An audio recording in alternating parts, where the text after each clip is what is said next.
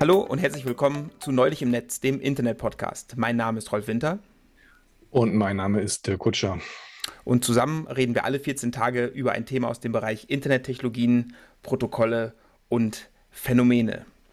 Dirk, hast du Hallo. was noch zum letzten Thema zu Apple iCloud Private Relay?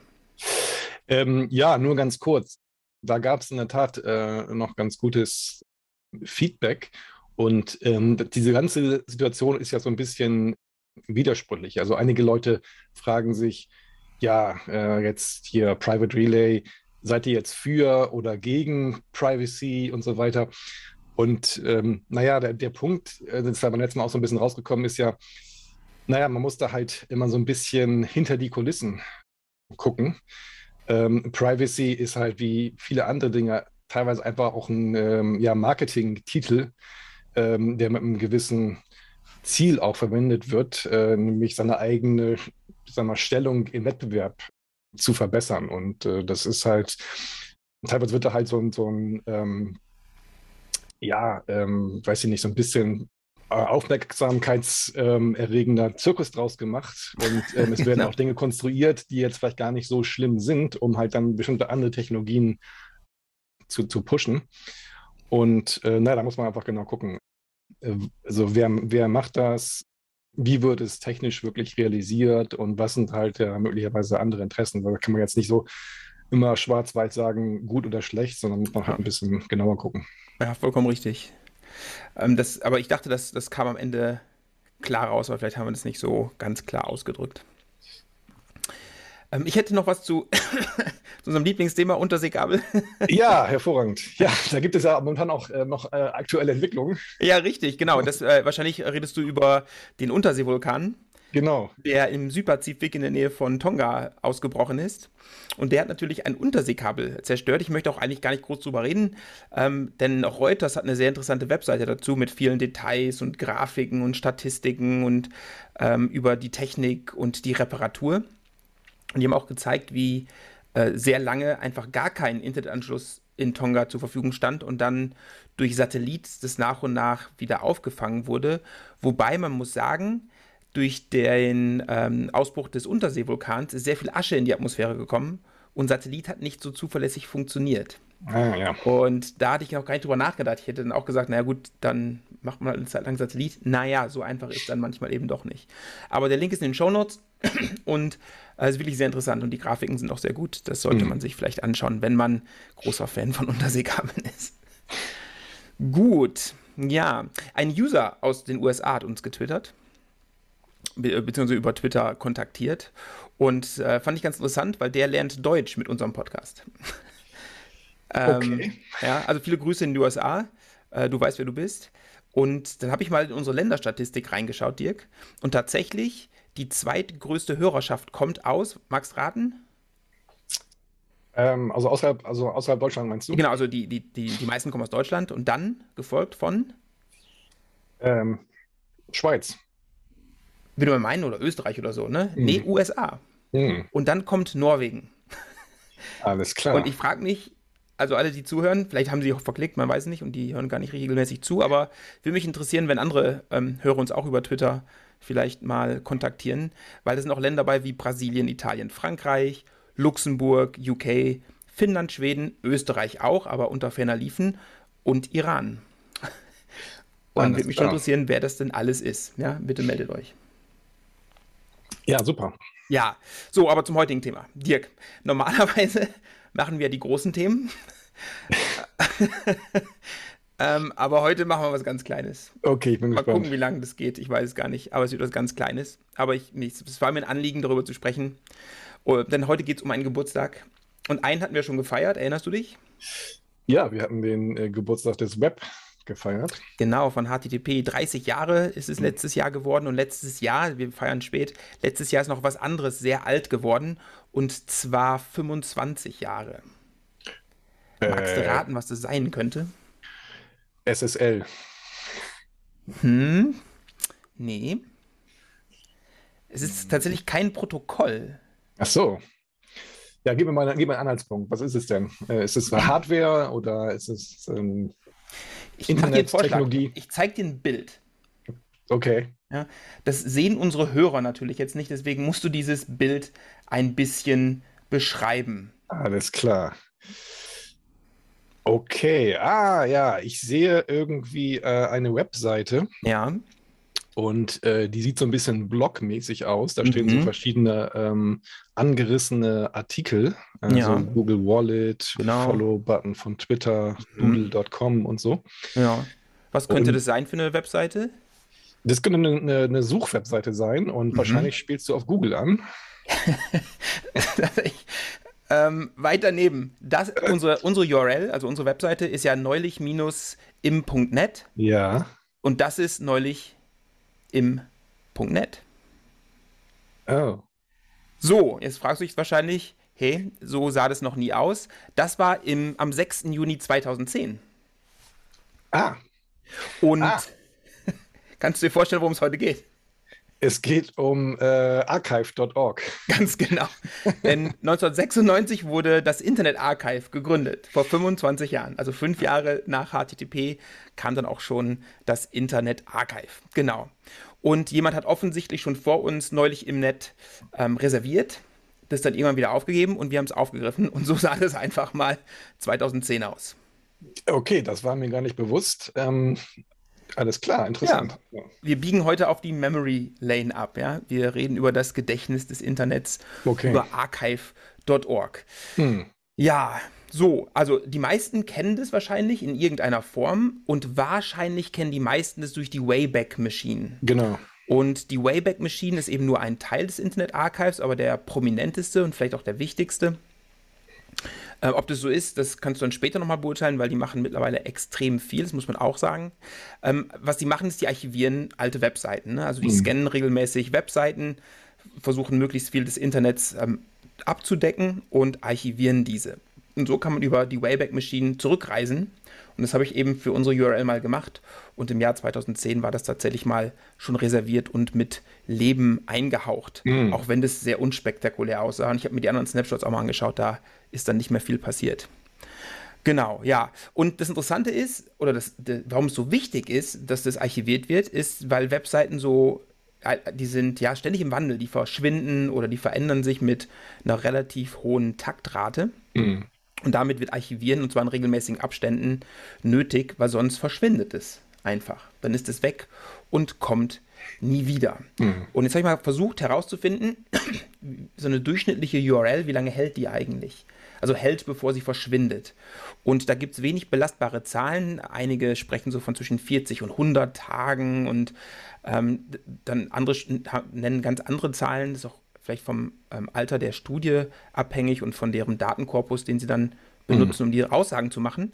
Aber von der New York Times gibt es das wohl ganz gut dokumentiert. Die haben in den letzten 25 Jahren, also die Webseite der New York Times, hat in den letzten 25 Jahren zwei Millionen URLs erstellt. Hm. Und heute sind davon ein Viertel nicht mehr live verfügbar. Also die sind tatsächlich weg. Hm. Und äh, Änderungen sind da nicht berücksichtigt. Es kann ja sein, dass, also gerade so die, die Frontpage, die ist natürlich, die wird natürlich mehrmals am Tag ähm, geändert. Klar. Ähm, oder von Aufruf zu Aufruf, weil da was Dynamisches irgendwie drin ist. Aber ein Viertel aller New York Times URLs sind heute nicht mehr verfügbar. Hm. Das ist ja übrigens auch so ein ähm, beliebtes Beispiel für viele so theoretische Überlegungen im Bereich Web und Information Standard Networking. So man fragt, was ist, äh, welche Ressource steckt eigentlich hinter der New York Times Website? Und, Naja, die Antwort ist, ja, das ist leider eine, die sich dauernd ändert. Das Genau. heißt, das ist jetzt keine statische, sondern ähm, und ähm, so Systeme, die halt viel mit Caching und sowas arbeiten, haben da natürlich ein Problem, weil die Frage ist immer, was ist eigentlich die aktuelle Seite? Und Ja. äh, Ja, das stimmt. Also die, die Frontpage ist wahrscheinlich das Schwierigste dabei, aber die Artikel sollten natürlich so halbwegs, wenn man mal die Ads rausnimmt, etc., die soll, also der, der Haupttext sollte natürlich wenig sich über die Zeit verändern. Und es gibt auch vom Web3C so einen Artikel, der heißt, glaube ich, irgendwie Cool URLs do not change oder irgendwie sowas, Mhm. was natürlich im, im Live-Web sehr euphemistisch ist. Genau, ich meine, diese Regel gab es ja schon vor äh, 20, Ja, ja. 30 Jahren, Genau, äh, die gibt schon sehr lange, aber versucht hat. Und auch diese ganze REST, RESTful-Architektur beruht ja auch da eigentlich darauf, dass sich das nicht irgendwie andauernd immer ändert. ja, ja, genau. Und ähm, was ich mich gefragt habe, also ich, ich benutze die Wayback-Maschinen auch natürlich gelegentlich, wenn ich Dinge wiederfinden muss. Und ähm, teilweise ist es wirklich eher, eher, ja, erstaunlich und auch sehr hilfreich, ähm, wenn man irgendwas recherchieren muss, was nicht mehr klar ist quasi. Mhm. Und was, was, hat, was wurde damals irgendwie, in welcher Reihenfolge vielleicht veröffentlicht oder keine ja. Ahnung was. Solche Dinge. Ähm, was ich mich gefragt habe, ist, das ist wahrscheinlich heutzutage gar nicht mehr so einfach, ähm, diese, die aktuellen Webseiten sag mal, korrekt äh, aufzuzeichnen, weil Vollkommen richtig. wir haben jetzt ja viel so mit ja, GDPR und ähm, weniger statischen Inhalt, sondern mehr dynamisch berechnet. Ganz und, genau. Um an den Inhalt zu kommen, muss man irgendwo was bestätigen und so weiter. Ich kann mir vorstellen, dass, dass, das für die Betreiber ähm, auch eine, eine, eine, ähm, Herausforderung ist, einmal hinterherzukommen. Ja, ja, unbedingt, ja. Man sieht es auch an ganz alten. Ich habe ich äh, habe mir Webseiten von 1996 angeschaut. Ähm, da gibt es eben auch einige Webseiten, wo man erstmal einen Klick tätigen muss, hm. sowas bestätigen muss oder ähnliches. Ähm, oder ob man eine Auswahl treffen möchte, ob man die Webseite in der Version oder in der Version haben möchte, was, was es heute eigentlich so gar nicht mehr gibt. Und dann hat man das jetzt als Snapshot. Dann ist hm. das quasi die Frontpage. Aber als User sieht man sowas vielleicht dann gar nicht mehr. Genau. Ähm, ja, ich nutze tatsächlich auch das Archive oder die Wayback Machine genauer gesagt relativ häufig. Denn ähm, kochst du gerne, Dirk? Es geht. ich koche ganz gerne. Ich glaube, ich glaube, es wäre vermessen zu sein. ich tue das ganz gerne. Und äh, ich benutze eine Webseite, die heißt chefkoch.de. Ja, die kenne ich natürlich. Genau. Und da habe ich in meiner Rezeptsammlung ein Rezept, was ich total gut fand. Und das hat der Autor weggemacht. Und dann habe ich gedacht, das darf doch nicht wahr sein. Und dann ja. war das weg. Und das habe ich nicht gemerkt, weil es ist ein Kürbisrezept. Und das mhm. macht man nur im Herbst. Und darum ähm, habe ich geguckt, gibt es das auf der Wayback Machine, aber ich habe mir keine große Hoffnung gemacht. Ne? Die werden ja nicht jedes Rezept irgendwie scannen. Das wäre unwahrscheinlich, aber doch, da war es. Hm. Und ich kann das weiter kochen. Das ist ganz interessant. Die aber da ist auch, ähm, ist auch dann wieder ein, ähm, so ein Spannungsfeld, was sich da auftut so von den Interessen der Nutzer ähm, und den Interessen der, äh, sag mal, Autoren oder die, derjenigen, die das dann veröffentlichen. Ja. Weil vielleicht hat der ähm, Rezepteinsteller irgendwie gute Gründe gehabt, das wieder runterzunehmen. Ja. Also ein Grund, was mir einfallen könnte, wäre vielleicht Urheberrechtsprobleme. Äh, mhm. Und ähm, jetzt hatte das da hochgeladen und das ist dann da auf der Website und er entscheidet sich, das wieder runterzunehmen, weil vielleicht ist ihm eingefallen, oh, das äh, ist vielleicht von irgendwo anders her. Das darf ich gar nicht hochladen. Ja. Und dann, ähm, naja, nimmt das runter, aber in Wahrheit über die Wayback Machine kann es dann jeder wieder reproduzieren. Und das ist natürlich für Nutzer gut in dem Sinne. Ähm, jetzt ähm, ist das ein bisschen problematisch, dass Inhalte auch, dass man die auch nicht verschwinden lassen kann. Ja, man kann sich schon ans Archive wenden. Mhm. Aber jetzt grundsätzlich, da denkt ja auch nicht jeder drüber nach, muss man ja auch mhm. sagen. Ne? Also der Normalverbraucher denkt ja jetzt nicht drüber nach, ähm, muss ich jetzt noch zu Wayback-Maschine äh, Maschinen ja, und genau. es ist nicht die einzige Website, die archiviert. Es gibt ja noch andere Projekte. Ja, ja klar. Ich meine, es gibt viele, die das auch natürlich inoffiziell also einfach machen. Und ja. äh, ich meine, jeder, der eine eigene Website betreibt, sieht ja auch diese Crawler, die da drüber gehen. Ja, genau. Nicht nur die Suchmaschinen, sondern alles Mögliche. Genau. Ja, eben. Ein großes Problem. Ja, beim Scannen übrigens, also ich, ähm, man kann natürlich auch selbst mittlerweile, das gibt es glaube ich seit 2013, ähm, selbst der Wayback Machine sagen, hier, archivier das mal, also eine mhm. URL submitten, das geht. Ansonsten crawlen die natürlich selbst und die crawlen unterschiedliche Seiten, natürlich auch mit einer unterschiedlichen Frequenz, muss man sagen. Also ich habe jetzt mal als Beispiel den Twitter-Account vom Präsidenten der USA. Mhm. Der wurde im Januar 22, also im letzten Monat, ähm, bis zu 14 Snapshots pro Tag gemacht. Mhm. Und unser neulich im Netz wurde im gesamten Januar nur zweimal besucht. Mhm. Aber man muss dazu auch sagen, August, November 2021 gibt es keinen einzigen Snapshot. Ja, ich meine, gut, das ist natürlich wahrscheinlich auch adaptiv. Ne? Also genau. je häufiger sich irgendwas ändert oder was Neues äh, produziert wird, desto häufiger muss, muss man nachfragen. Und, das merken, merken die natürlich. Also man könnte darüber diskutieren, ob der Twitter-Account des Präsidenten der USA wichtiger ist als neulich im Netz. Gibt's Pros und Cons, weiß ich. Ja, sag mal so, der Präsident der USA, der, ähm, wenn der irgendwas wieder löscht, dann ist das natürlich von hoch, hohem Interesse. Exakt, genau. Und das sollte natürlich dann ähm, schon im Archive sein. Ja, was auch interessant ist, äh, ab der Zeit, wo Donald Trump Präsident wurde, hat sich die mhm. Frequenz der Snapshots deutlich erhöht. Mhm. Das kann man tatsächlich im Archive auch sehen, ähm, weil der ist ja auch sehr stark als politisches Mittel eingesetzt. Mhm. Da haben die sofort reagiert. Das fand ich auch sehr, sehr ähm, interessant. Ja. ja. aber das, das, ist, das, halt, das ist auch genau das Beispiel. Gerade bei, bei Tweets ist es ja auch so, dass, naja, viele Leute twittern da irgendwelchen, irgendeinen Quatsch, der ihnen dann irgendwann leid tut oder sehr schnell vielleicht mhm. auch sogar und der löscht nicht das. Wenn man Pech hat, ist das dann schon das in der Web. Noch da. Ja, ganz genau. Ja, ich habe aber so ein bisschen das Gefühl, immer gehabt, dass archive.org so, so, eine Randerscheinung im Internet ist. Ne? Es ist nichts Signifikantes, es ist irgendwie ganz nett.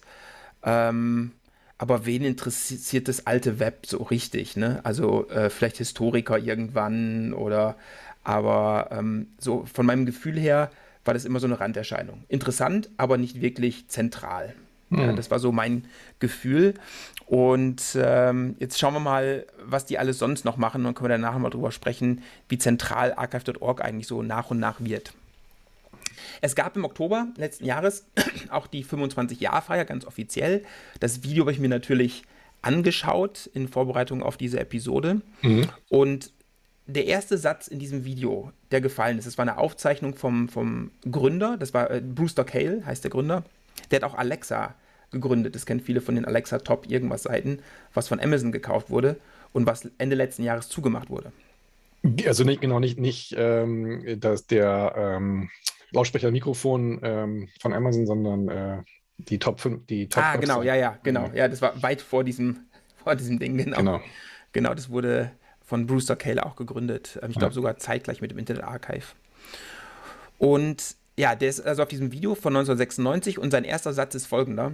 Um, as we are getting going, more and more of this thing will be backed up in multiple places for faults in terms of technology, but also political faults. The Library of Alexandria was burned, so we need to be able to preserve our digital history in multiple places under different regimes. Und der 1996 quasi schon gesehen, ja, ähm, wir müssen es auch äh, politiksicher machen, politikfest, weil das kann sich ändern es kann jederzeit dazu führen, dass das Archiv gelöscht wird. Deswegen muss man es geografisch äh, breit aufstellen in mhm. unterschiedliche Regime. Mhm. Ob die da so weit sind, das schauen wir dann auch gleich nochmal. Mhm. Grundsätzlich, die, das Ziel war eine digitale Bibliothek zu werden. Das sind sie heute auch. Die sind offiziell eine Bibliothek, auch anerkannt. Ähm, also kann man Haken ansetzen, ist wohl geschafft. Aber das Mission Statement von denen ist to provide universal access to all knowledge. Da wollen sie irgendwie hin. Da, da sind sie natürlich noch nicht, aber mhm. haben einen großen Schritt in die Richtung gemacht. Und die haben auch diskutiert, was wohl das größte Problem der nächsten 25 Jahre sein wird in diesem Video. Was meinst du? Was sieht das Internet Archive als größtes Problem der nächsten 25 Jahre? Also jetzt für der, für ihre, ihr Geschäft, sag ich mal, oder für ihre, für ihre Bibliothek, genau. Hm. Naja, also viel Information ist heute auf sogenannten Plattformen ähm, mit geschlossenen Benutzergruppen. Ne? Also, weiß nicht, Facebook, solche Sachen, mhm. was, alles, was da drin ist, ich meine, zu Recht natürlich auch, auf der anderen Seite kann man sagen, ist halt nicht öffentlich. Ähm, ja. Okay, muss man mitleben. Das andere ist möglicherweise, dass, also aus meiner Sicht, ist, dass ähm, ja immer mehr Informationen sagen nicht statisch irgendwo rumliegen, sondern dynamisch berechnet werden und ähm, dann auch nicht mehr unbedingt genau an einem Server. Also und dass es halt so ist, dass nicht jeder die gleiche Information bekommt, sondern abhängig, wer fragt und von wo man fragt, kriegt man unterschiedliche Inhalte. Definitiv, ja. Und also teilweise wird das halt in, im, ja, in unserer Folge über Hypergiants haben wir auch ja. schon darüber gesprochen, wird das dann teilweise im, im Edge-Netz berechnet. Ja. Und ähm, das heißt, da kann man jetzt nicht mehr so ein universelles ähm, Archive äh, so leicht bauen. Ja, genau, oder Geofencing hatten wir auch mal besprochen. Solche Dinge. Genau. Also ich könnte mir vorstellen, dass man äh, dann in der Zukunft, ähm, ich weiß nicht genau, wie, wie heute, was für eine Web-Scraping-Technologie da jetzt wirklich ähm, angewendet wird, aber ich könnte mir vorstellen, dass man dann verschiedene Vantage Points braucht, äh, von denen man dann auch auf das Web zugreift. Also mhm. ein in den USA, ein in China, ein in Deutschland und so weiter. Ja. um halt ähm, ja vielleicht ein möglichst umfassendes Bild auch zu bekommen. Ja, das ist sicherlich, also technisch gibt es da ganz viele Sachen. Ne? Also erstmal, um, um, alles zu finden, etc. Mhm. Ähm, die, die dynamische Natur vieler Webseiten. Aber die sehen tatsächlich Missinformationen als ziemlich große Challenge für die nächsten 25 Jahre, weil die ist schwer zu entdecken. Und der, der ursprüngliche Anspruch, der ursprüngliche Anspruch von ähm, vom Internet Archive war auch, dass man eigentlich mehr als archivieren wollte. Ach so. Sie wollten nämlich auch filtern, kommentieren, anreichern, Wichtiges hervorheben wollten sie. Also die wollten viel mehr sein als eine Bibliothek. Okay, da würde, muss man sagen, der Zug ist abgefahren. Ähm, das ist, äh, ist leider sprich. Ich glaube, für, für solche Dinge gibt es Wikipedia. ja, zu Wikipedia kommen wir gleich noch. Ja, und ich glaube, man muss einfach äh, vielleicht einfach akzeptieren, dass jetzt ähm, das Internet Archive einen anderen äh, Zweck eigentlich hat, nämlich äh, einfach nur die Sachen ähm, aufzunehmen und aufzubewahren. Ja. Und die Einordnung muss dann unabhängig davon geschehen. Definitiv. Aus ja. meiner, also meiner Sicht. Ja, ich glaube auch da, das wird extrem schwierig. Und die haben so schon genug Challenges, da, dazu kommen wir gleich noch. Ich glaube nicht, dass sie sich damit auch noch belasten sollten, tatsächlich. Gut, also 96 haben sie angefangen, vor 25 Jahren. Und ähm, was meinst du, wie groß war das Web so vor 25 Jahren in, in Bytes? Weiß Brewster Cale auch nicht, aber er hat eine, er hat eine, er hat, äh, eine Spanne geschätzt mit einem Faktor 10. 5 Terabyte. Ja, oh, sehr gut. Also er hat genau in die Mitte. Also er hat gesagt, irgendwo zwischen 1 und 10 Terabyte war das wohl so 96 und die haben 2 Terabyte davon erwischt. Mhm. So, und jetzt aus heutiger Sicht, 2 Terabyte ist ein Witz. Ne? Also bei Amazon, ich habe nochmal nachgeschaut, für 50 Euro kriegst du eine 2 Terabyte Platte. Mhm. Ähm, brauchst eine zweite für Redundanz, hast 100 Euro ausgegeben und du konntest das Web von 1996 drauf speichern. Ähm, aber man muss natürlich sagen, das war 1996. Mhm. Und jetzt wollte ich mal rausfinden, was, was kostet denn 2 Terabyte 1996? Kennst du noch, kennst du noch IT-Kaufhäuser aus dem Jahr 96? Mir ist eins eingefallen und ich habe tatsächlich von denen den Preis gefunden. Ähm, Wobis. Ja, genau. ich habe mal einen Wobis-Katalog äh, äh, gefunden. Und da gab es eine 2,5 Gigabyte Festplatte für 600 Mark damals. Das sind heute 300 Euro, aber naja, das ist natürlich eigentlich mehr. Ne? Man müsste noch die Inflation reinrechnen. Aber rechnen wir einfach mal mit 300 Euro für eine 200 Gigabyte Festplatte. Davon brauchst du 800 Stück, um auf 2 Terabyte zu kommen. Das heißt, du brauchst 240.000 Euro, um das Internet damals zu speichern. Ja. Das ist, das ist übrigens, ähm, das, ja, okay, jetzt geht es ein bisschen Richtung ähm, Anekdoten, aber so zu dem Zeitpunkt, ähm, ja, da war das Web halt wirklich noch nicht so groß.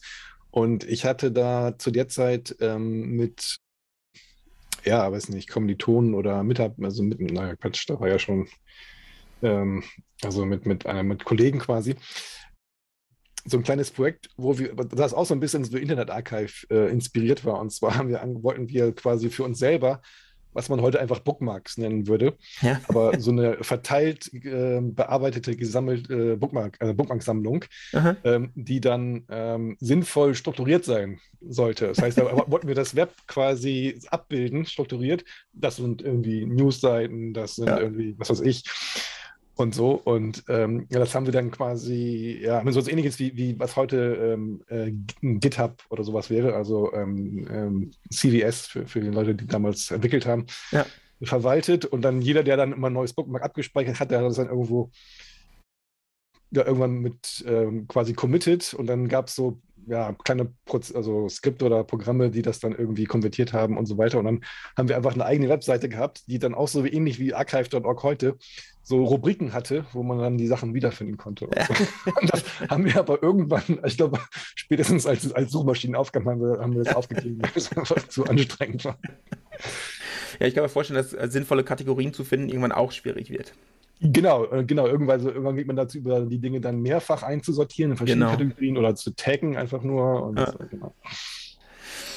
ja, das war 96. 2020 habe ich Zahlen gefunden. 2020 haben mehr als 100 Millionen Leute das Internet Archive benutzt und mehr als 100.000 Leute haben sogar Geld gespendet. Mhm. Ähm, fand ich auch ganz interessant. Wie, wie kommen wir noch zu mehr Zahlen gleich?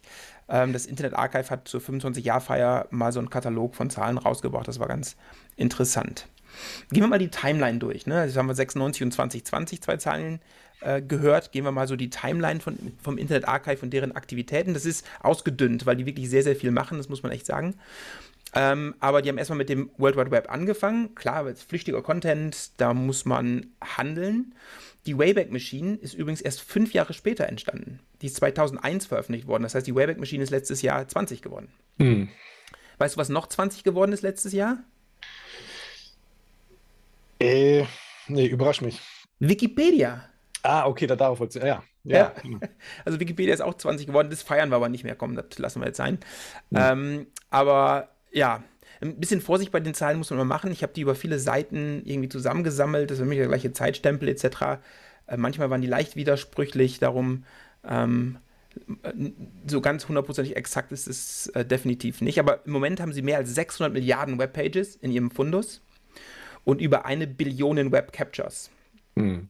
Ähm, in dem Video zur 25-Jahr-Feier hatte, ich glaube, eine Werkstudentin war das, die hatte gesagt, ähm, we are archiving 3 to 4 Terabytes before lunch.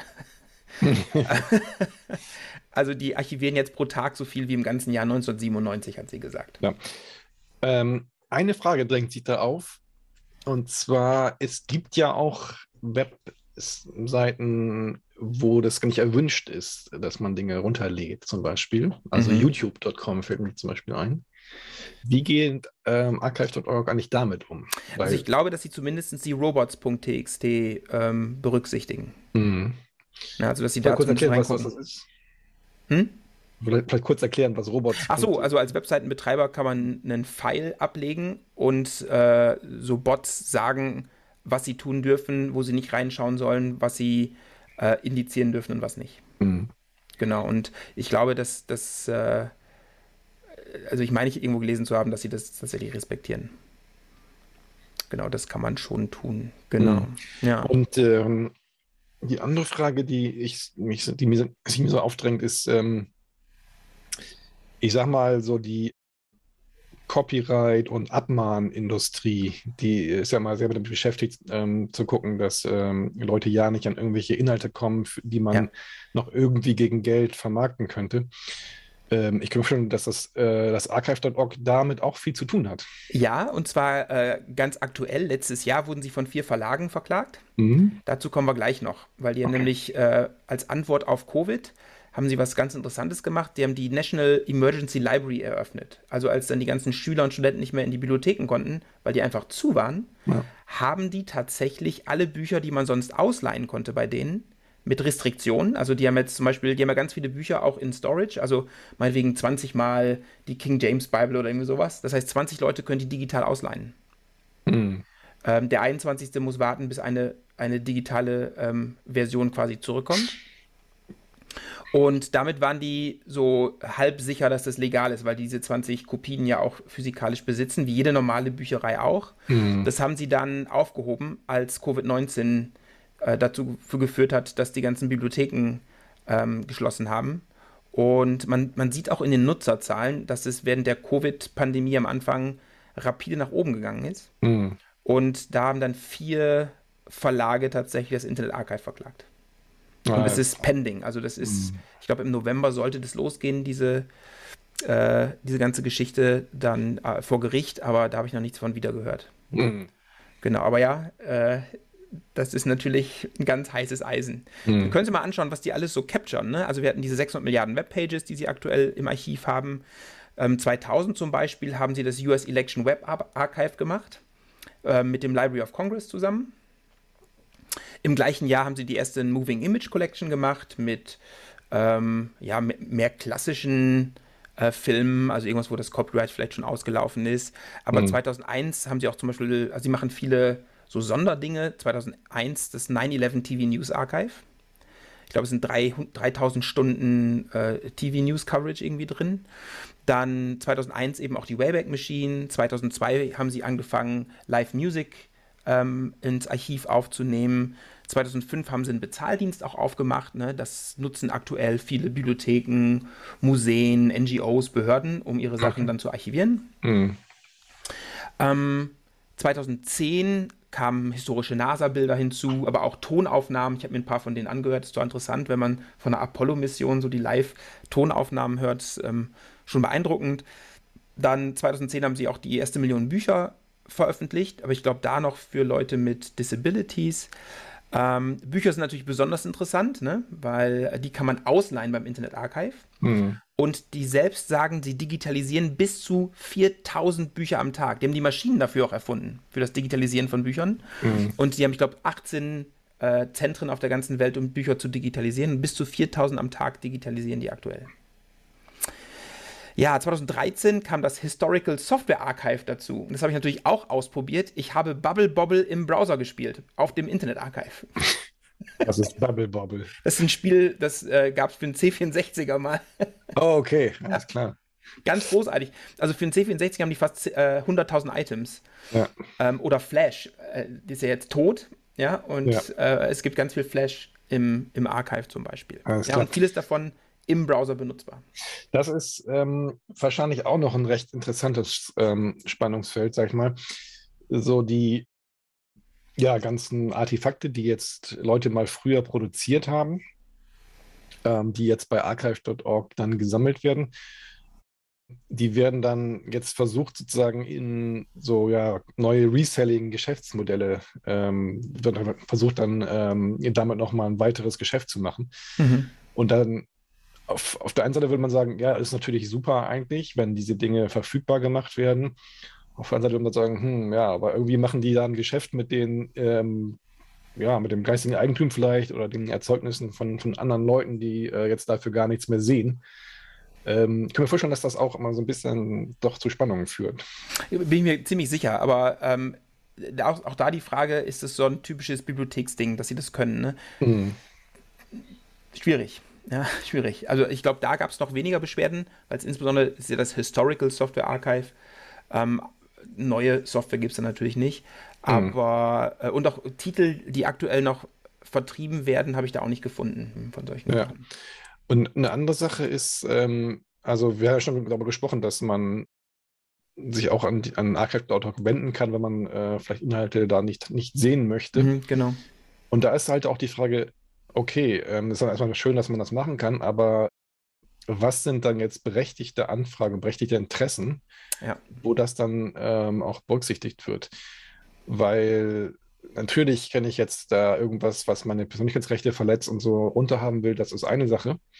Aber man könnte sich auch vorstellen, wenn, ich weiß nicht, ähm, irgendeine Regierung äh, irgendwelche peinlichen Statements, ich sag mhm. mal, Weapons of Mass Destruction irgendwie äh, solche, die Statements in der Zukunft nicht mehr sehen möchte ja. und sich dann unter dem Vorwand von vielleicht Copyright oder sowas äh, ans Archive.org wendet. Wie, wie werden solche Fälle dann behandelt? Ja, das wäre sehr interessant zu wissen. Gibt es ja. da eine Transparenz? Also wird da Glaube nicht, gesagt, nee. das haben wir runtergenommen äh, aus dem und dem Gründen oder sowas? Ich habe zumindest nichts gesehen. Also ich habe nichts ähm, bei meiner Recherche gefunden, wo das veröffentlicht wird. Es könnte sein, dass es gibt, aber ich habe es zumindest nicht, nicht ja. entdeckt. Weil das ist, das ist schon dann, ja, also im Prinzip ein sehr mächtiges Werkzeug, wo mhm. halt einige Dinge, die früher gingen, also Fotos retuschieren, kennt man ja, ja. Aus, weiß nicht, aus dem 20. Jahrhundert oder sowas. Ja.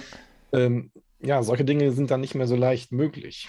Ja, es ist ähm, tatsächlich auch so, dass sich zum Beispiel Juristen damit beschäftigt haben. Ich habe ein Paper gefunden, ähm, wo Juristen überlegt haben, ja, wie kann man das Internet Archive benutzen und rechtssicher machen? Also diese ja, Dinge, ja. die da drin sind, wie könnte genau. man das rechtssicher machen? Mhm. Ähm, es gibt viele Interessen an diesen Daten, ja, also Journalisten auch. Also Journalisten nutzen auch ähm, mittlerweile das Internet Archive und sagen, schaut mal, damals sah das so aus. Ja. Und da muss man natürlich sehr vorsichtig sein. Also gerade bei dieser Rechtssicherheit. Genau, also ähm, und ich glaube, genau, ein, ein ähm, Bereich, wo das sehr interessant und relevant ist, sind ähm, ja so Patentstreitigkeiten, ähm, mhm. wenn es darum geht, wer hat eigentlich irgendwas vielleicht zuerst mal veröffentlicht. Und ja. also wenn es irgendeine vorherige Veröffentlichung zu irgendeinem Patent gibt, dann ist das Patent eigentlich halt nichtig. Genau. Und dann kann jemand anders, der die Technologie benutzt, ähm, ja nicht auf Lizenzgebühren verklagt werden oder irgendwas. Ja, und was ist, wenn das nur einen Tag lang auf irgendeiner blöden Webseite sichtbar war? Genau, und ja. ähm, jetzt wäre es schon nett, wenn man das äh, bei archive.org äh, irgendwie dann finden und dann damit nachweisen könnte. Die Frage ist, ist das auch gerichtssicher? Ja, genau. Ja, das ja. sind schwierige Fragen und ich glaube, es gibt noch keine richtige Antwort darauf. Hm. Ja. Weil erklär mal, erklär mal so ein, ähm, so ein ja, Urheberrechtsrichter oder so in, in Deutschland, äh, was die Wayback Machine ist. Ja. Also, das hast du schon mal genug mit zu tun. Ja, ja das glaube ich auch. ja. Ja, es ist schwierig. Da, da, wir kommen auch gleich noch zu den Nutzern des Internet Archives. Da gehören nämlich mittlerweile sehr viele ähm, dazu. Ähm, vielleicht noch die, die Stats abschließen. Ne? Wir haben jetzt geguckt, was alles so gibt. Die National Emergency Library haben wir auch kurz ähm, beleuchtet. Die haben fast 100 Petabyte an Daten aktuell. Das ist schon mal was. Die, etwas über die Hälfte gehört zu Wayback Machine. Mhm. Die haben aber auch äh, über 80 Millionen, die nennen das Public Media Items, das ist so Texte, ähm, bewegte Bilder, Audio, Images und sowas. Ähm, die haben 1,6 Millionen Unique Website-Users pro Tag und, was auch interessant ist, 30.000 Uploads von Usern pro Tag, mhm. ja, die dann quasi Media spenden. Okay. Ja, ist ganz interessant. Auch Bücher, die haben 38 Millionen Bücher in, ihre, in ihrer Collection. Mhm. Und 6 Millionen davon sind durch das Internet Archive selbst digitalisiert worden.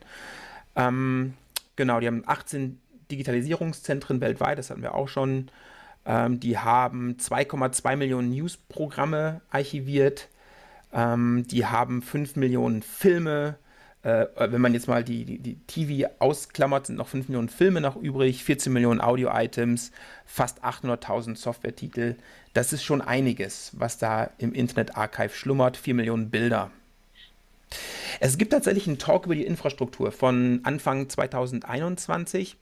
Ähm, da hat Jonah Edwards, das ist der Head of Core Infrastructure beim Internet Archive, das mal vorgestellt. Und die benutzen keine externe Cloud, weil das viel zu teuer wäre. Der hat mal gesagt, der, der billigste Storage-Tier bei AWS, den man nur für Offline-Storage nutzen kann. Also da kann man nicht live einfach so drauf, was mhm. die ja brauchen. Ne? Aber wenn man den nehmen würde, wäre das immer noch dreimal so teuer, als die eigene Infrastruktur zu fahren. Mhm. Ähm, deswegen machen die das alles selbst ähm, auch, haben auch ihre eigenen Leute. Die haben 700, äh, doch 750 Server. Die rödeln ihre Hardware auch zu Tode. Also die ältesten Server sind neun Jahre alt. Mhm, okay. Die haben 1300 VMs und 30.000 Storage Devices, wovon weit über 20.000 Festplatten sind. Also die haben auch mhm. Flash und SSDs, mhm. aber ein Großteil, also weit über 20.000 Festplatten mit einer Kapazität von 200 Petabyte. Also doppelt so viel, wie sie eigentlich, also klar, für Redundanz. Mhm. Und auch ein bisschen über die Festplatten gesprochen. So aktuell kaufen die nur 16 Terabyte Platten. Aber bis Ende 2018 hatten die noch 3 Terabyte Platten drin. Und bis Ende 2017 waren sogar noch 2 Terabyte Platten drin. Das ist alles raus. Die kleinsten Platten, die sie aktuell haben, sind 4 Terabyte groß. Dann haben sie noch 8 Terabyte, 12 und aktuell 16. Und er hatte in dem Video gesagt, die versuchen jetzt so Ende des Jahres, also Ende 2021, auf 20 Terabyte umzusteigen. Ähm, aber ein Großteil der Kapazität kommt tatsächlich aus den 16 Terabyte Platten, auch wenn äh, das nicht ein Großteil der Platten ist, aber einfach, mhm. weil die so groß sind. Ja, und dann hat er gesagt, um das ganze Archiv ähm, zu speichern, einmal, also nicht doppelt, sondern einmal, braucht man 15 Racks voll mit Platten. Ja, also wenn du 15 ja. Racks hast, voll mit Platten, da passt einmal das Archiv rein. Sie haben aber nicht 15, sie haben 75 Racks, wobei nicht alles Pure Storage ist und nicht alle haben 16 Terabyte Platten, aber das ist so aktuell deren Infrastruktur, 65, äh, 75 Racks und die haben vier Sites, die alle so in und um San Francisco herum sind. Und äh, stell mir vor, ähm, irgendwas geht mit dem Backup schief und dann ist ein Erdbeben. Ja, genau, habe ich auch gedacht. Warum, warum da? Ne? und er hat auch gesagt, er hat auch über Outages gesprochen. Die größten Outages kommen tatsächlich durch Fibercuts, hat er gesagt. Oder Power Quality Issues. Er hat zwei Bilder da gezeigt. Ich glaube, das waren Spannungseinbrüche, die man da gesehen hat. Ja. Aber das ist so deren größtes Problem. Und aber die Anzahl der Racks, das hatte Bruce Dockale nochmal gesagt, hat sich in den, letzten, in den letzten 10 bis 15 Jahren sind nicht signifikant mehr Racks dazu gekommen. Das heißt, mhm. die Festplattenkapazitäten wachsen äh, mit einer Geschwindigkeit, die schnell genug ist, dass du nicht mehr Racks brauchst. Mhm. Ja, genau. Also die sagen pro Jahr 25% Wachstum ungefähr im Bereich, im Storage-Bereich. Das heißt, jetzt müssten die bei 225, bei 250 äh, Petabyte sein, wenn es so ungefähr stimmt. Was mich wirklich interessiert, ist, ähm, wie sich das rechnet, beziehungsweise wer das bezahlt. Ja, also Spenden natürlich. Hm. Dann den äh, Archive It ähm, Dienst, den sie selbst anbieten. Hm. Ähm, die haben äh, kurz darüber gesprochen, wie zum Beispiel, was sie gerade bauen. Die bauen so einen Fiber Ring, 100 Gig Fiber Ring zwischen ihren Sites, weil das ist ihr größter Bottleneck. Und den hat ein Großteil davon hat die FCC bezahlt. Weil oh. sie eine Bibliothek sind und mhm. damit haben sie auf diese mit, auf, auf so Sondertöpfe äh, Zugriff. Mhm. Und es gibt wohl, es gab einen Topf, um Bibliotheken ans Netz anzubinden. Mhm. Und da haben sie ordentlich zugegriffen, zum Beispiel. Genau. Und äh, könnten, könnten wir ähm, archive.org einfach so mirror? Ja, also es, abgesehen davon, dass wir die Festplatten erstmal besorgen müssten. Genau, aber es gibt auch eine API und sowas, mhm. genau. Und es gibt auch ein Projekt, um archive.org Inhalte offline zu halten und sowas. Das gibt es auch, ja. Mhm. Genau, es gibt ein eigenes Protokoll sogar dazu. Memento oder so heißt es. Müsste ich jetzt nochmal, ah, da bin ich mir nicht sicher, aber es gibt ein eigenes Protokoll sogar noch dazu. Mhm. Und ja, das kann man tatsächlich auch machen.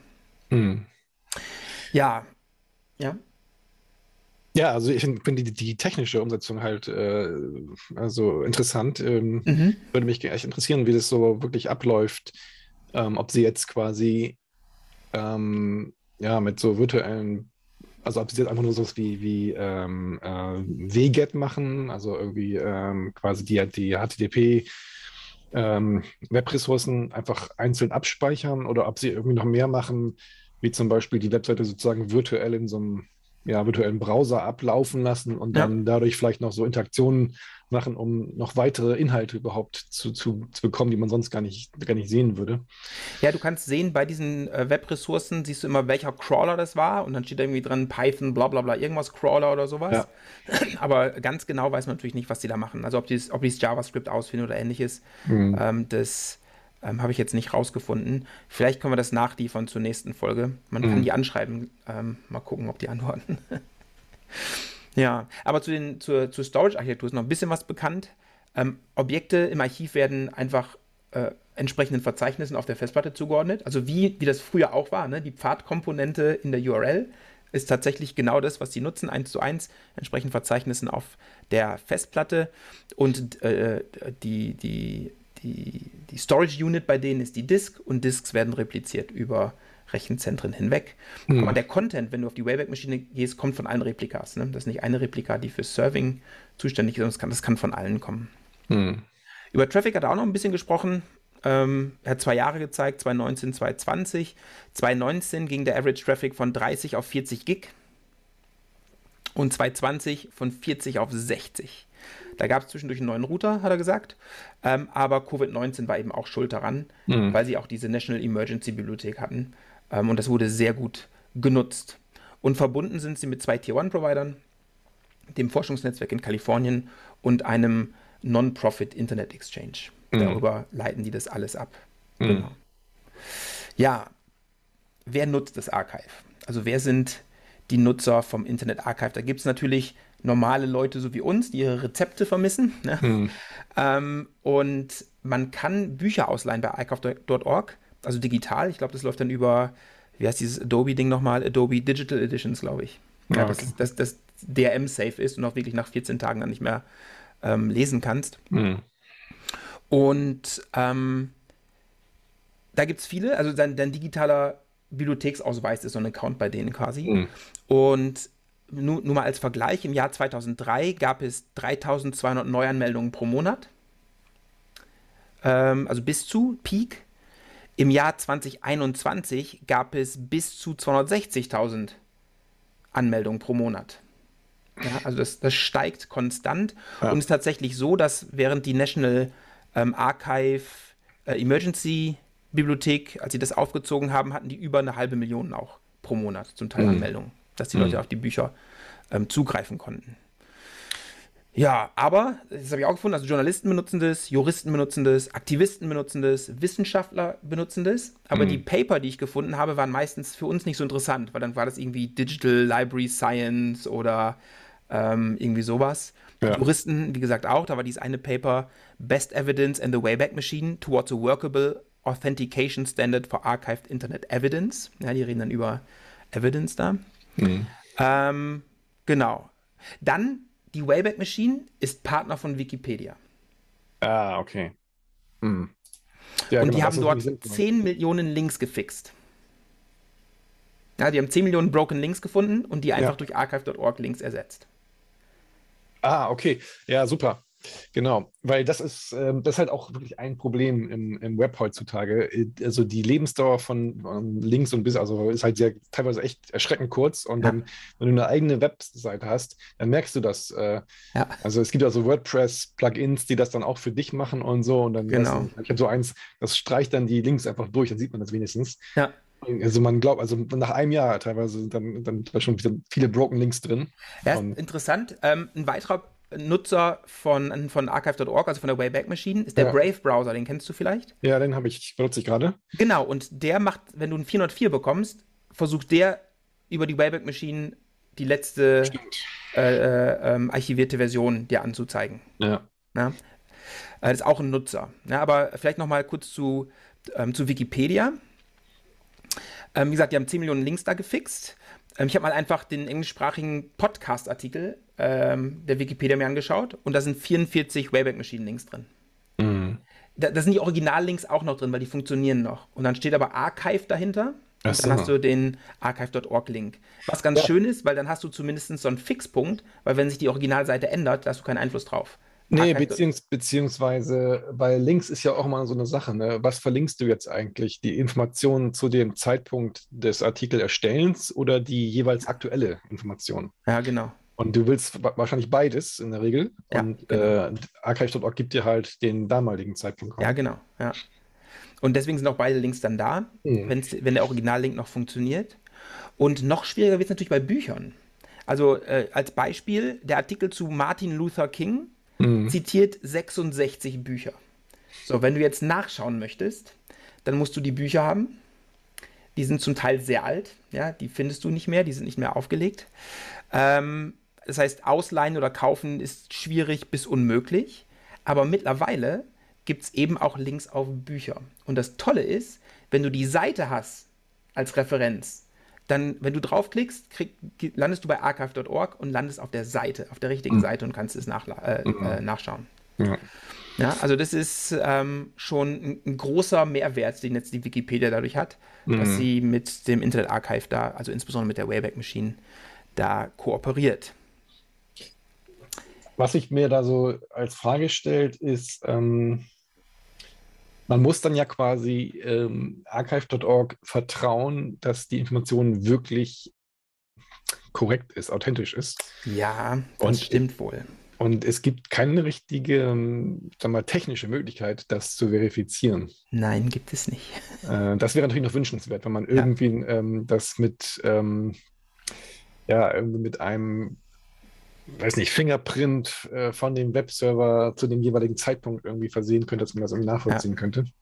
Ja, das ist auch so, dass zum Beispiel bei Wikipedia hast du ja die ganze History, die du einsehen kannst. Du kannst mhm. den Nutzer sehen, der die Edits genau. gemacht hat. Mhm. Das Diff dazu kannst du dir anschauen. Ja. Also Wikipedia ist da sehr, sehr offen, ja. auch mit der Historie. Das fehlt bei archive.org komplett. Ja. Tatsächlich. Ich frage mich, wann das so losgeht mit den ersten Stimmen, die dann sagen, also wir haben ja schon auch viel über digitale Souveränität gesprochen, wenn es so losgeht mit den ersten Stimmen, dann, ja, wir brauchen unsere eigene Version vom Internet, von der Internetkopie. Die europäische Version. Ja, genau. Also, genau. Ähm, das kann man quasi, da sehe seh ich schon kommen. Ja, ja, könnte durchaus passieren, ja. ja, es gibt übrigens äh, noch eine, ja? Es ja, gibt noch eine, also, ne, jetzt du, komm. Man könnte sich natürlich auch dann andere Designs vorstellen. Man könnte sich vorstellen, dass jetzt ähm, dieses Archive nicht äh, auf irgendwelchen komischen Servern, ich sag mal, äh, in San Francisco steht, sondern vielleicht eher global repliziert wird, sodass so willkürliche Änderungen ähm, dann, weiß nicht, transparenter sind oder irgendwie sowas. Hm. Also, hm, muss man mal überlegen. Ja, insbesondere am Anfang hat Booster K ja auch gesagt, ne, under different regimes. Also eigentlich müsste das ja auch ähm, tatsächlich in anderen Ländern abgespeichert werden. Genau, was passiert, wenn sich jetzt in dem äh, Standort vom archive.org auf einmal die Regierungssituation oder Gesetzeslage drastisch ändert? Ja. Ähm, dann wird es, ich, also schwierig. Ne? Ja, da gab es auch irgendwo ein Zitat von Brewster Kell, der ähm, gesagt hat, als Donald Trump zum Präsidenten wurde, dass sie da was tun müssen. Ja. Also, genau. Ja, eine weitere große Firma, die mit ähm, der Wayback Machine oder mit dem Internet Archive zusammenarbeitet, ist Cloudflare. Achso, okay. ja. Cloudflare arbeitet auch mit denen zusammen. Ja. Und es gibt ein Cloudflare, Cloudflare äh, das gibt es schon seit äh, den äh, Anfängen von Cloudflare, das heißt Always On. Und was die gemacht haben, ist, die haben eine statische Kopie deiner Origin-Zeit gemacht und wenn die Origin-Zeit down geht, dann zeigen sie die statische Kopie an. Mhm. Das muss man einstellen, also das ist nicht, nicht on by default, glaube ich. Ja. Ähm, und die hatten früher das selbst gemacht, mittlerweile nutzen sie die Wayback Machine API dazu. Mhm. Ja. Genau, und das ist auch abgesprochen das mit denen und die finden es alle ganz toll und äh, auch Cloudflare arbeitet jetzt mit der Wayback Machine zusammen. Ja, der Brave Browser, den hatten wir auch schon. Aber ich glaube, dass diese. Ja? Das wäre für die ein oder andere Hochschulwebsite ein ganz gutes Feature. Vielleicht auch, ja. Da kann man diesen Archive-It-Service benutzen. Ne? Ähm, Ist wahrscheinlich sogar schneller als. wahrscheinlich. ich weiß nicht, was es kostet, das sieht man nicht. Also da müsste man wahrscheinlich mal anfragen. Aber grundsätzlich, wenn man so sieht, das war, äh, früher war es ja eher, ja, es gab halt archive.org und jetzt findet es wirklich so langsam seinen Weg in all diese, diese Dinge wie Wikipedia und Cloudflare nutzt es, der Brave Browser nutzt es und mhm. ich glaube, das sind alles Entwicklungen aus der jüngsten, jüngeren Zeit, also alles noch gar nicht so alt. Das kommt mir auch so vor, ja. Aber es zeigt so ein bisschen, dass das Internet Archive so seinen Platz im Web gefunden hat, finde ich. Also so mhm. langsam ähm, wir, kommt, also über archive.org hinaus gewinnt es an Relevanz. Ja. Und äh, das finde ich schön. Auch, dass die Nutzerzahlen so steigen und mhm. dass so viel Content ja, hinzukommt. Das ist wirklich eine schöne Sache. Und deswegen ähm, fand ich es gut, dass wir das nochmal nachfeiern, diesen Geburtstag. Mhm. Eine Sache habe ich noch zum Schluss. Und zwar habe ich was aus, äh, doch noch ein Paper gefunden. Wie gesagt, das meiste kommt so aus dem Forschungsbereich Digital Libraries oder äh, die Societies oder irgendwie sowas. Aber ein Paper habe ich gefunden, das kommt aus dem Bereich, äh, ich, das war ein ganz, also total verschwurbelt irgendwie, ich nenne es mal Prozesse des Erkenntnisgewinns. Mhm. Ähm, aber das war für uns auch interessant. 2016 ist was passiert. Und zwar gab es eine Fehlkonfiguration von, ein, von einem DNS-Server in Nordkorea. Okay. Und da konnten wir sehen, welche Webseiten oder welche DNS-Namen besser gesagt es in Nordkorea gibt. Jetzt muss man dazu sagen, erst 2007 haben die die .kp Top-Level-Domäne von der IANA bekommen. Mhm. Vorher haben die japanische URLs benutzt. Und äh, 2016 eben diese Fehlkonfiguration. Jetzt haben wir, kennen wir alle Webseiten in Nordkorea. Rate mal, wie viel gab es in Nordkorea 2016? Ähm, 100.000. Nah dran, 28. Ach so. Es gab 28 Webseiten in Nordkorea. Und äh, ich habe mir auch eine davon angeguckt. Äh, cooking.gov.kp, glaube ich, war es. Oder org.kp, so eine also Das war das äh, nordkoreanische Chefkoch.de. Ja, genau, tatsächlich. Also cook.org.kp, glaube ich, war es. Hm. Genau. Das habe ich mir angeguckt. Tolle Webseite. ähm, aber wenn man mal im Archive nachschaut, die haben das schon, also die haben 24 dieser 28 Seiten schon seit 2010 archiviert. Mhm. Und die haben jetzt mal untersucht, wie kann es sein, dass wir 2016 herausgefunden haben, dass diese Webseiten existieren und archive.org archiviert die seit 2010. Und die haben versucht, das herauszufinden. Und die haben herausgefunden, ein ganz großer Teil davon war menschliches Zutun. Also das haben die nicht einfach gefunden. Die haben zum Beispiel sich die Webseiten angeschaut und, und man könnte ja sagen, jetzt habe ich eine Webseite gefunden, vielleicht per Zufall, ja. Da sind Links drin, also finde ich die nächsten Webseiten und so komme ich auf die 24. Die haben sich die Webseiten angeschaut, aber diese Webseiten haben keine Links auf andere Seiten. Und die gehen davon aus, dass es gewollt ist, dass man nicht, wenn eine mal geleakt wird, dass man die anderen auch findet. Okay. Menschen haben das eingegeben. Ähm, und so sind die darauf gekommen. Das waren halt Leute, die das wussten, die das ja. kannten, haben es eingetragen und seit 2010 wurden diese 24 Webseiten archiviert. Mhm. Ja, das fand ich irgendwie noch ganz interessant.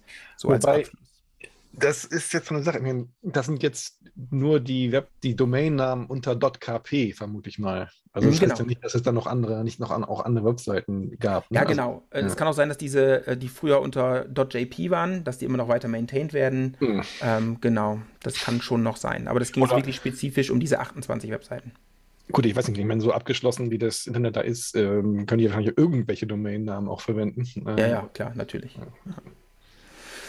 ja, so, pass auf. Also, man sollte nicht unerwähnt lassen, es gibt viele alte, also es, viele, es gibt schon einige Alternativen zum Internet Archive, archive.today zum Beispiel, aber keine so umfassend wie das Internet Archive, das kann man mhm. auch ganz deutlich sagen.